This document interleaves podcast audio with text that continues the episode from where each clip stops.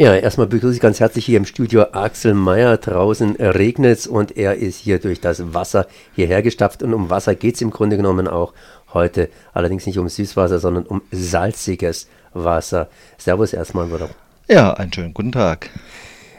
Das Thema müsste bekannt sein, weil es ist schon ein langes Thema, mal wieder so ein breites Thema, ein Thema, das vor sich hin wässert und vor sich hin fließt.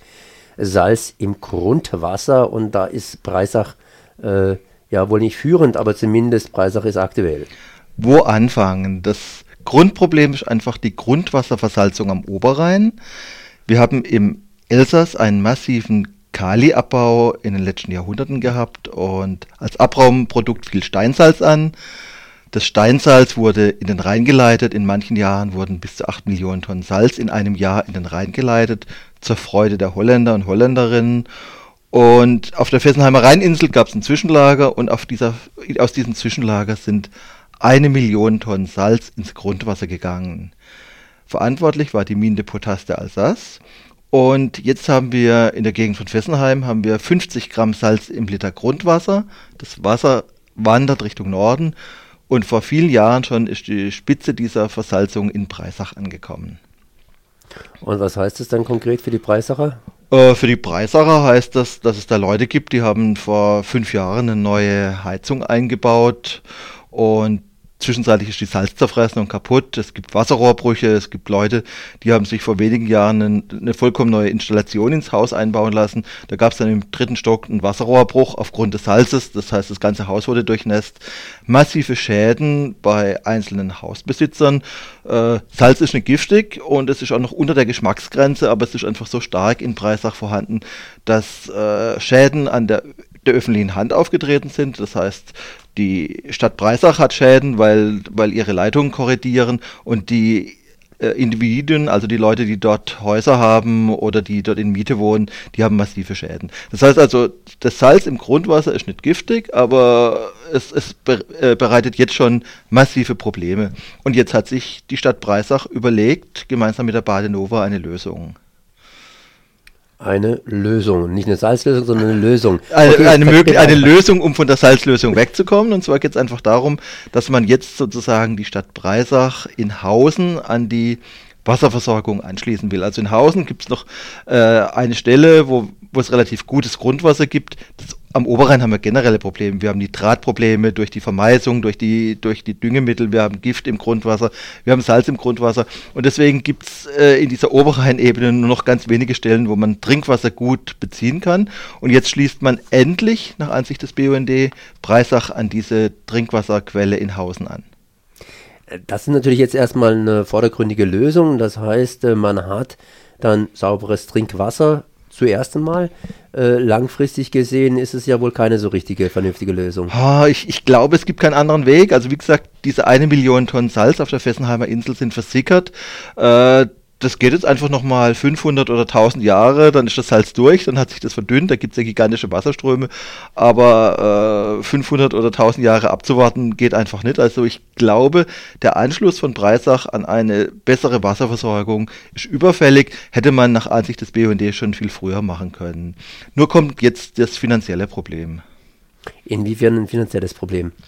Ja, einfach das. Also dieser Anschluss dieser Gemeinde an diese zentrale Wasserversorgung wird dreieinhalb Millionen Euro kosten. Und da bin ich immer wieder der Meinung, warum wird bei den großen Umweltvergiftern, Umweltverursachern, warum wird bei denen das Verursacherprinzip nicht angewandt? Das heißt, äh, das Salz, das da ankommt, kommt von den Minen de Potas de Alsace, also einem großen halbstaatlichen Konzern. Äh, der Verursacher ist klar, und warum zahlt jetzt dieser Verursacher nicht diese dreieinhalb Millionen Euro?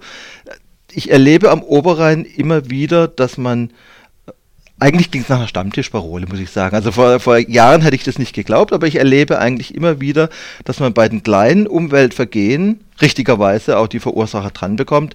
Das heißt, wenn ich im Wald erwischt werde, ich fahre mit meinem Auto in den Wald, ich lasse da Öl ab da, und ich werde dabei erwischt, dann werde ich bestraft, dann muss ich eine Strafe zahlen, dann muss ich die Untersuchung zahlen, dann muss ich die Sanierung zahlen. Vollkommen in Ordnung. Also finde ich auch in Ordnung. Ich muss dann auch noch eine Strafe bezahlen.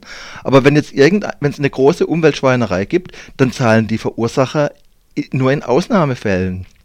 Im Großen im Bundesgebiet ist das für mich Kontergan so ein Beispiel oder Asbestos so ein Beispiel. Regional haben wir die Teninger Altlast, da hat, äh, haben die Firmen Fracco und Scheulin haben ihren Giftmüll in Baggersee gekippt äh, in den 60er Jahren des letzten Jahrhunderts. Wer zahlt die Folgekosten? Die zahlt die Allgemeinheit.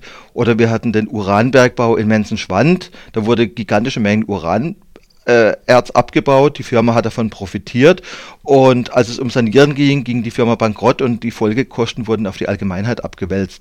Und das haben wir jetzt an dieser Stelle wieder, das heißt Salz im Wasser, Rost im Rohr und wer bezahlt? Auf der einen Seite die Bürger und Bürgerinnen in Breisach und auf der anderen Seite sollen auch die Steuerzahler rankommen, denn es geht auch vielleicht um einen Zuschuss des Landes.